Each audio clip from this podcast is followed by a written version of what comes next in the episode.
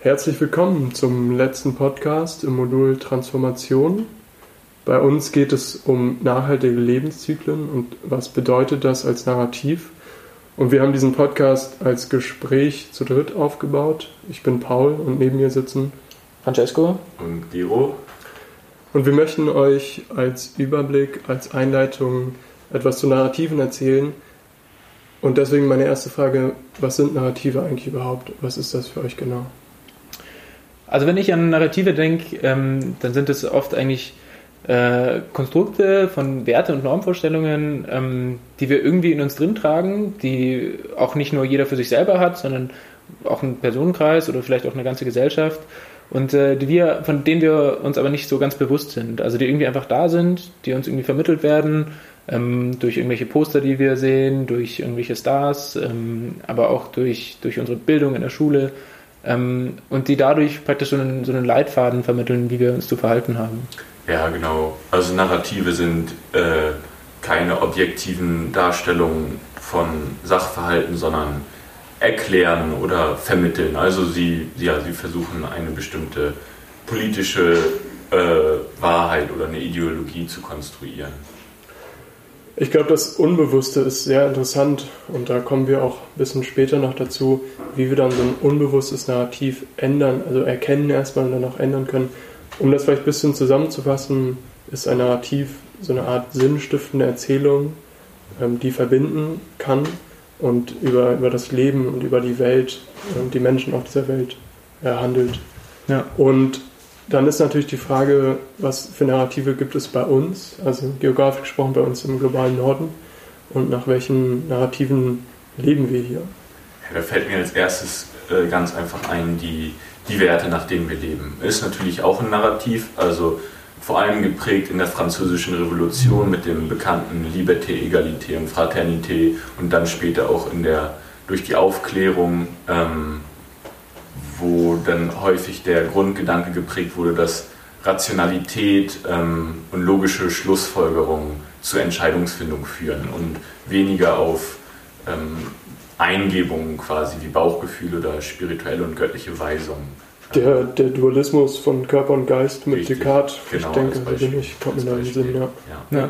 ja und ich glaube, an den Beispielen merkt man auch, ähm, krass, wie, wie viel Macht so ein Narrativ eigentlich haben kann. Also ein neues Narrativ, das gefunden wird und das in der Gesellschaft verbindet, ähm, kann wirklich Grenzen einreißen. Also die französische Revolution war, wie der Name sagt, eine Revolution. Also ähm, Narrative sind auf jeden Fall sehr, sehr machtvoll. Ein, ein weiteres Narrativ, was so in den letzten 100, 150 Jahren für uns existenziell wichtig war und ist, ist natürlich das, das kapitalistische Wachstumsnarrativ, nenne ich es mal. Und die Erzählung geht dann so, dass die Wachstum oder das wirtschaftliche Wachstum für unsere Gesellschaft existenziell ist und dass unser Wohlstand, unser Glück ähm, durch diesen wirtschaftlichen Wachstum geschaffen und vermehrt wird. Ja, und da merkt man total, also vielleicht liegt es daran, dass ich in diesem Narrativ so drinstecke, aber das leuchtet mir total ein. Also ähm, wenn ich einen Kuchen habe, ich hätte lieber zwei, dann wird es mir besser gehen. Ja, dann könnte man natürlich aber auch sagen, wenn du dann zwei Kuchen gegessen hast, danach hast du Bauchschmerzen, dann geht es dir irgendwie nicht mehr so gut. Kommen wir aber vielleicht auch später nochmal zu. Und da hake ich direkt mit dem dritten äh, Narrativ ein, und zwar äh, bereite ich dann im Technologie-Narrativ, stelle ich euch äh, eine, ein Magenauspumpgerät vor, das Francescos Bauchschmerzen löst, indem der Magen ausgepumpt wird und danach geht es ihm wieder gut. Und das ist ja quasi eine Analogie, ähm, das momentan gerade sehr präsent ist, dass vor allem ökologische Fragen und Herausforderungen ähm, mit technischen oder digitalen Innovationen beantwortet äh, werden wollen. Also als Beispiel haben wir da Geoengineering oder das automatisierte Fahren, Wasserstofftechnologie als Beispiel. Da gibt es ja noch deutlich mehr. Die Erzählung geht dann wahrscheinlich so, dass die Wissenschaft an sich mächtig genug ist, um Lösungen für alle Probleme auszuarbeiten. Und, äh, und wir brauchen nur genügend Zugang zu Ressourcen und Zeit, um dem Herr zu werden. Ja, dadurch geht es ja Hand in Hand mit diesem, mit diesem Wachstumsnarrativ, ähm, was, was darauf beruht, dass äh, Konkurrenz Innovation schafft. Also wenn wir alle auf einem Markt ähm, unsere Kunden werben, dann gewinnt derjenige mit dem besten Produkt und das beste Produkt ist eben das, äh, das Innovativste. Und da, dadurch geht es unserer Gesellschaft besser, wenn wir wachsen. Das klingt jetzt irgendwie alles nicht so ganz prickelnd, muss ich sagen. Gleichzeitig müssen wir natürlich anerkennen, dass uns sowas irgendwie auch den Wohlstand beschert hat, in dem wir gerade leben. Aber natürlich ist die Frage auch sehr interessant, was gibt es überhaupt für andere Narrative auf dieser Welt? Was fällt euch dazu ein? Kennt ihr andere starke Narrative? Also wenn ich da, darüber nachdenke, ähm, welche, wo wir eine komplett grundsätzlich andere Erzählung und Erklärung für die Welt haben, dann kommt mir eigentlich sehr schnell ähm, kommen mir indigene Bevölkerung in den, in den Sinn. Oder zumindest äh, Bevölkerungsgruppen, die nicht unsere Kultur und Wissenschaftsgeschichte teilen. Ähm, und äh, vielleicht hilft uns das irgendwie auch um, in Bezug auf Nachhaltigkeit, weil, weil es oft ja darum geht, dass, ähm, dass indigene Völker ähm, in ihrer Beziehung zur Natur viel, äh, sich viel mehr als Teil eines Kosmos verstehen ähm, und nicht als, als, äh, als getrennte Entitäten, die dann ähm, ineinander agieren. Ja, das kommt äh, natürlich auch sehr stark aus, dem, aus den eigenen äh, ja, Glaubensvorstellungen. Also die sind im Gegensatz äh, zum globalen Norden, also kaum monotheistisch äh, geprägt, sondern vielmehr mystisch oder spiritueller häufig auch äh, verbunden mit Natur, also eine spirituelle zu, äh, Verbindung zur Natur und zur Umwelt, ähm, in der man sich befindet. Ähm, wir haben euch zum Thema indigene Gemeinschaften einen O-Ton mitgebracht von Thomas Prose, aus dessen Vortrag anlässlich der Ringverlesung der grüne Faden. Und ihr findet den ganzen Vortrag zum Beispiel bei Spotify im Podcast-Label Nachhall. Da sind viele andere sehr interessante Vorträge.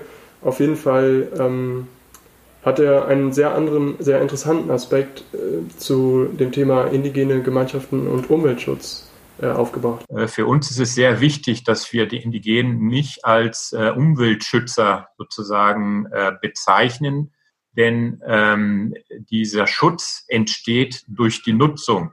Das heißt, die Nutzung der Ressourcen äh, beinhaltet ein, ein, ein Schutzkonzept. Das mag widersprüchlich erscheinen, weil für uns nach unserer Sichtweise äh, der, eine Nutzung automatisch auch mit einer Zerstörung verbunden ist. Aber aus indigener Perspektive ist ein Schutz nur möglich, indem auch eine Nutzung äh, vonstatten geht. Das heißt, die Indigenen äh, schützen nicht den Regenwald, weil, äh, weil sie sozusagen dort irgendwelche Ranger sind, die den Wald schützen wollen, äh, äh, wie in Nationalparks, sondern durch ihre Lebensweise, durch ihre Kultur, die eng verbunden ist mit dem ähm, mit der Natur, mit dem Ökosystem äh, und von der, von dem sie sich auch als ein Teil sehen. Ja, insgesamt können wir, glaube ich, sagen, dass äh, indigene Völker von der Natur, mit der und von der Natur leben und das betrifft alle Bereiche, also Ernährung, Baustoffe, äh, Waffen, etc. Und dadurch schützen sie diese, da sie darauf angewiesen sind. Ja. Und was wir daraus für uns herausziehen können, da kommen wir, glaube ich, später noch dazu, ähm, einen anderen Gegenentwurf, ein anderes Narrativ, was mir gerade noch einfällt, äh, ist die Hippie-Bewegung der 68er tatsächlich, die ja eher so auch im globalen Norden beheimatet ist, sag ich mal, in den Ursprung gefunden hat.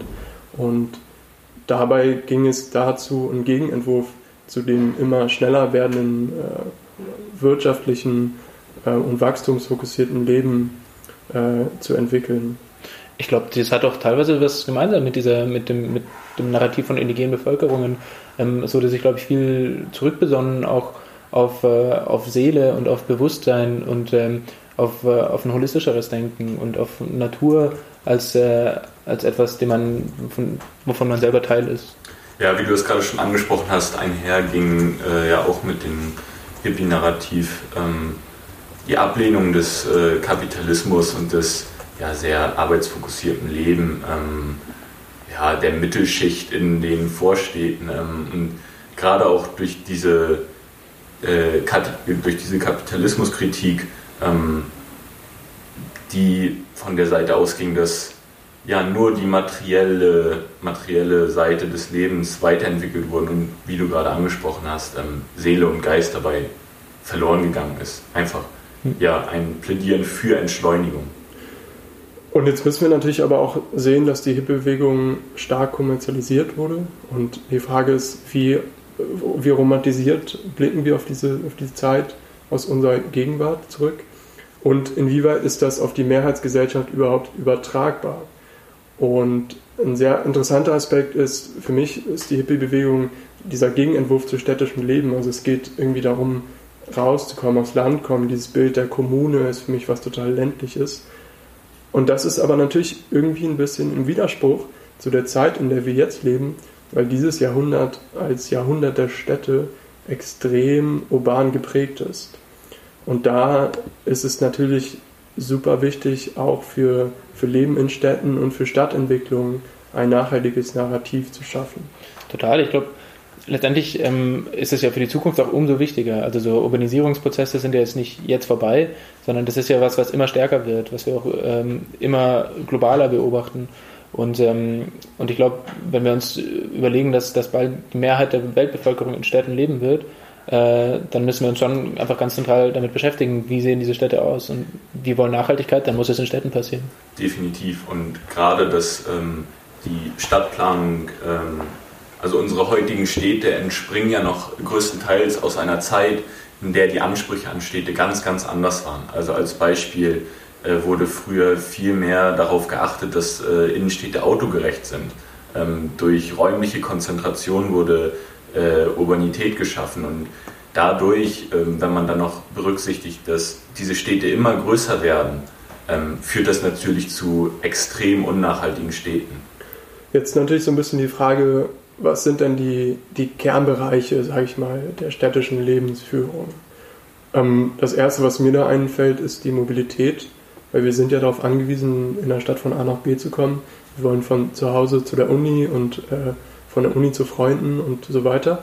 Und urbane Infrastruktur beeinflusst uns natürlich extrem darin, wie wir unsere Mobilität gestalten. Also sind wir darauf angewiesen, mit dem Auto zu fahren oder können wir irgendwie auf einen gut ausgebauten ÖPNV zurückgreifen? Oder sind wir äh, gut mit dem Rad unterwegs oder nicht? Ähm, und Mobilität ist zum Beispiel auch ein total großer Faktor, wenn es um Treibhausgasemissionen geht. 13 Prozent der globalen Emissionen kommen eben aus diesem Bereich. Ja. Ich finde auch letztendlich müssen wir uns auch fragen, alle diese Städte, Leute, die in den Städten wohnen, die müssen sich irgendwie ernähren, die müssen nicht nur zur Arbeit fahren oder sowas, Auf die müssen ihr, ihr, Essen einkaufen gehen. Ja. Und ähm, und was für ein Angebot haben wir da an Essen? Also was, wenn ich in, oder was für Werbung sehe ich auch? Also sehe ich eher eine Werbung für eine Gemüsekiste mit einer Bio-Karotte aus der, aus der Region oder sehe ich eher ähm, das Rinderfilet aus Argentinien? Ähm, oder die Kiwi aus Neuseeland. Oder sowas. Und das sind, und das sind wirklich, ähm, und also genau dort ist, glaube ich, der Punkt, an dem Entscheidungen getroffen werden, die äh, wirklich für, für, für einen Großteil der, der Treibhausgasemissionen sorgt. Auf jeden Fall. Und äh, wo du gerade die globalen Treibhausgasemissionen ansprichst. 30 Prozent äh, der emittierten Emissionen ähm, werden produziert durch das Wohnen der Menschen. Einfach dadurch, dass durch extrem energieineffiziente äh, beispielsweise Isolierung ähm, oder Strukturen der äh, Wohnungsbauten ähm, muss unglaublich viel Energie aufgewendet werden, um diese instand zu halten. Als Beispiel durchs Heizen. Hm. Ähm, auch normale Gebrauchsgüter, die, die jetzt vielleicht nicht so, ähm, die wir nicht unbedingt brauchen in unserem, in unserem alltäglichen Leben, aber uns vielleicht einige Dinge vereinfachen. Als Beispiel ja, irgendwelche elektronischen Produkte oder ja, als einfachstes Beispiel der Geschirrspüler, der im, äh, in der Küche ist. Ähm, man könnte natürlich auch abwaschen. So, und da ist die Frage, was braucht man, was, was ist effizient. Ja, und ich glaube, da spielt auch dieser, dieser Narrativaspekt äh, gleich nochmal rein, irgendwie diese, diese Statussymbole. Also, was wird uns vermittelt? Bist du cool, wenn du, wenn du eine dicke Karre fährst oder bist du cool, wenn du, wenn du mit dem Fahrrad zur Arbeit fährst oder sowas? Ähm, das ist, das spielt, das ist, glaube ich, nochmal ein großer Punkt. Aber gleichzeitig gibt es doch auf allen diesen Bereichen auch schon starke Lösungsansätze. Also ich hatte den, den Bereich Mobilität angesprochen da können wir natürlich alle unser Mobilitätsverhalten hinterfragen und das passiert ja auch schon, dass äh, immer mehr der Fokus auf den ÖPNV gesetzt wird und Radwege, jetzt zum Beispiel diese Pop-up-Radwege in Berlin, ähm, die immer stärker äh, ausgebaut werden und auch langfristig erhalten bleiben sollen. Ähm, beim Thema Essen ist natürlich äh, vegetarische oder vegane Ernährung immer äh, beliebter geworden in letzter Zeit.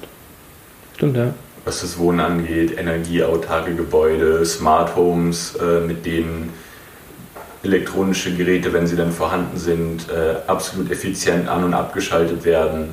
Klar, ist alles vorhanden. Ähm, es, trotzdem bleibt natürlich die Frage, wenn die Lösungen da sind, warum passiert so wenig? Ja, ich glaube, ja, also letztendlich muss es an der politischen Umsetzung scheitern. Oder es muss irgendwie daran scheitern, dass wir das vielleicht gar nicht genug wollen, als dass wir es umsetzen könnten. Und äh, vielleicht ist genau das der Punkt, ähm, den wir vorher aufgegriffen haben. Vielleicht braucht man da ein, ein, starkes Narrativ. Vielleicht braucht man da einfach eine Erzählung, die genug Macht hat, um letztendlich auch ähm, äh, die, die Entscheidungsträgerinnen und Entscheidungsträger dazu zu motivieren, ähm, finanzielle Mittel locker zu machen quasi. Oder ähm, auch äh, den Bürger für sich äh, dazu motivieren, sein, sein Verhalten zu ändern. Bei der Erschaffung dieses Narrativs ist es für mich natürlich äh, und auch irgendwie sehr wichtig, dass wir auf traditionelle Praktiken blicken und äh, daraus Lösungen für größere Ebenen finden. Und wir hatten ja vorhin über das, das Hippie-Narrativ und indigene äh, Narrative gesprochen. Und meint ihr, diese Ansätze finden in der Stadtentwicklung heute schon Anwendung oder was können wir daraus ziehen? Hm, also wir haben vorher über Hippies geredet und da ging es ja eher so darum, dass aus den Städten, da ging es ja eher um Stadtflucht, also das, dieses urbane Leben wurde grundsätzlich eigentlich als negativ angesehen und, und es wurde sich vielleicht eher darauf berufen, wieder in der Natur zu leben. Ähm, aber also ich würde, würde da, glaube ich, wenig Verwendung finden, äh, wenn es um Stadtplanung geht. Auf jeden Fall. Ähm, aber trotzdem kann man sich ja beispielsweise andere Dinge, die eher das, das Gemeinschaftliche betreffen, ähm, da kann man sich sicherlich Dinge abschauen. Ähm, ja, die, die verschiedenen Vorstellungen guten Zusammenlebens beispielsweise. Das ist natürlich auch immer sehr abhängig von der Kultur, in der man aufgewachsen ist oder sich befindet. Ähm, aber sowas muss natürlich genauso berücksichtigt werden.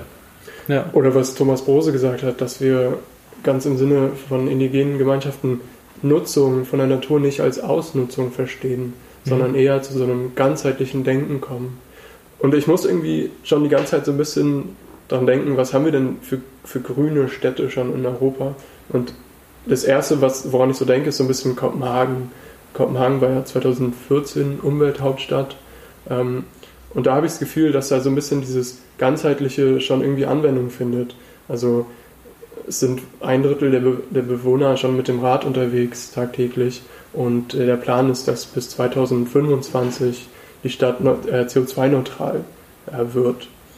Und da ist natürlich die Frage, wie ist dieses Leitbild Kopenhagens als grüne Stadt überhaupt entstanden?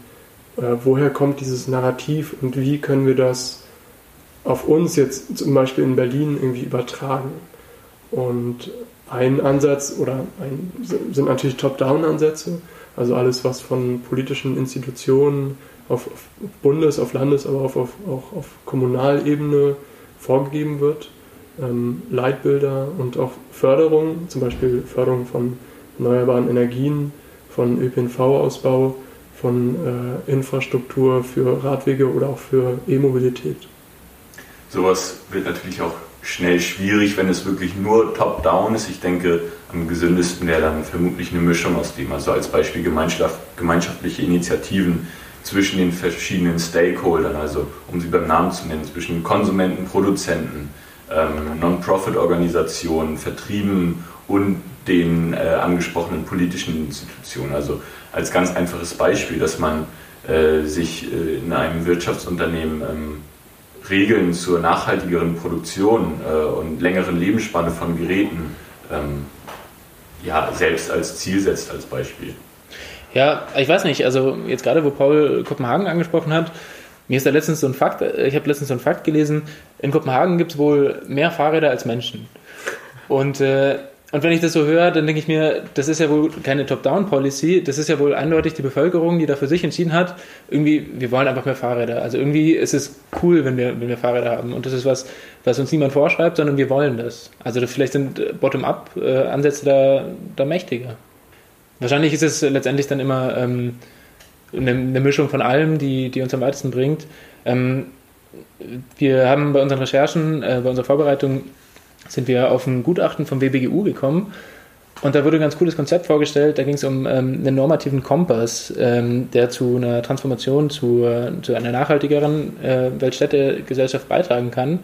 Und mit normativen Kompass ist gemeint, dass wir, dass wir drei grundsätzliche Punkte überdenken ähm, und dass drei grundsätzliche Punkte in der, in der Stadtplanung anders gestaltet werden sollen, als sie bisher gestaltet wurden. Ähm, das ist einer, einerseits die, äh, das Ziel, natürliche Lebensgrundlagen zu erhalten ähm, und dass planetarische Leitplanken uns vorgeben, was wir für Grenzen haben. Ähm, zweitens ist es die Sicherstellung von Teilhabe, also dass äh, vielleicht eben genau Bottom-up-Ansätze auch berücksichtigt werden und dass es ähm, partizipativer gestaltet wird. Und letztendlich, das finde ich vielleicht am, am interessantesten und am, am, wichtigsten, dass auch Eigenart gefördert wird. Ähm, also dass stadtplanerische Ideen, die wir uns hier in Europa zurechtlegen, hier vielleicht gut funktionieren, aber der Kontext in anderen Staaten, in anderen Regionen, in anderen Kulturkreisen so grundsätzlich verschieden sind, dass wir da, ähm, dass wir da andere Ansätze brauchen. Ja, und jetzt sind wir, glaube ich, so langsam zum Schluss kommt, an einem Punkt, an dem wir viel über gesellschaftliche Narrative geredet haben, auf, auf breiter Ebene. Und da bleibt natürlich die Frage, was bedeutet das jetzt für jeden und für jede einzelne von uns? Denn natürlich sind wir irgendwo mehr als die Summe der Individuen, zum Beispiel in der Stadt. Es gibt da die vielfältigsten Sozialstrukturen auf ganz unterschiedlichen Ebenen. Und trotzdem richtet sich so ein nachhaltiges Lebensnarrativ, das wir hier ein bisschen suchen, an jeden einzelnen Menschen innerhalb der Gesellschaft oder innerhalb der Stadt. Ja, und da ist natürlich, äh, jeder einzelne Mensch hat einen eigenen Lebensstil und damit natürlich einen riesen Umf äh, Einfluss auf, auf die Umwelt ähm, und auch vor allem auf seine Umwelt, auf die eigene Umwelt. Narrative existieren ja erst dadurch, dass sie gelebt werden und durch, durch den eigenen Lebensstil, wenn der, wenn der verändert wird, ähm, nachhaltiger verändert wird, dann leistet man sowieso seinen eigenen individuellen Teil dazu, um ein gesamtgesellschaftliches Narrativ zu verändern und inspiriert dadurch natürlich auch andere, ähm, die dadurch eventuell auch ihr Handeln überdenken und äh, sich letztendlich auch äh, an der Erschaffung eines neuen Narratives ähm, beteiligen. Als Fazit können wir vielleicht festhalten, dass es sowohl Top-Down-Ansätze braucht, wie zum Beispiel politische Vorgaben, politische Rahmenbedingungen und Richtlinien ähm, und auch gezielte Förderung. Gleichwohl braucht es natürlich auch Bottom-up-Ansätze und äh, nachhaltige Lebensstile auf, auf, einer individuellen Ebene, um ein neues und ein ökologisch verträgliches Narrativ zu entwerfen und da, danach zu leben. Und wir müssen wahrscheinlich schlussendlich unseren normativen Kompass neu ausrichten, ähm, um auf die Probleme, die im Zuge des Klimawandels und der immer, immer mehr und stärker werdenden Mensch-Umwelt-Konflikte, die auf uns zukommen, zu begegnen. Genau, unsere Zeit ist um. Ähm, wir hoffen, ihr konntet äh, den ein oder anderen Einblick äh, in das Themenfeld gewinnen und vielleicht äh, ist euch auch eine Frage aufgekommen oder sowas. Ähm, wir sehen uns auf jeden Fall im Seminar oder hören uns im Seminar. Da könnt ihr uns die gerne stellen. Und äh, ansonsten vielen Dank für die Aufmerksamkeit und ein schönes Wochenende.